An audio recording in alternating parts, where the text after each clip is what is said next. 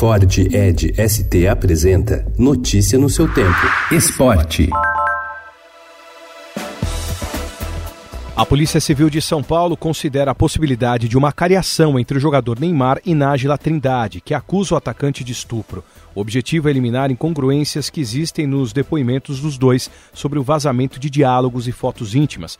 O jogador divulgou imagens privadas trocadas entre eles na tentativa de provar sua inocência da acusação de estupro, que teria sido cometido em Paris dia 15 de maio, segundo a modelo.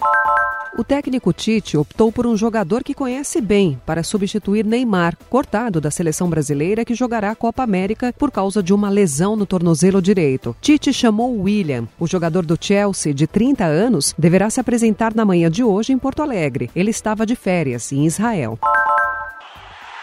Sem decepcionar sua torcida, a anfitriã França mostrou força ontem e venceu o jogo de abertura da Copa do Mundo Feminina ao golear a Coreia do Sul por 4 a 0. Com o apoio maciço da torcida no Parque dos Príncipes, a equipe comandada pela técnica Corinne Diac contou com o brilho de Wendy Renat, autora de dois gols na partida. Os outros foram marcados por Eugène Le Sommer e pela capitã Amandine Henry. Rafael Nadal não dá mesmo chance para Roger Federer quando se enfrentam em Roland Garros. Ontem o espanhol superou o suíço pela sexta vez em seis confrontos no Saibro de Paris e se garantiu na final do Grand Slam francês pela 12 segunda vez na carreira. Foi uma vitória relativamente tranquila, por 3 a 0. Seu adversário será conhecido hoje. O sérvio Novak Djokovic, número 1 um do mundo, ou o austríaco Dominic Thiem. Eles jogavam o terceiro set quando a partida foi interrompida pela chuva.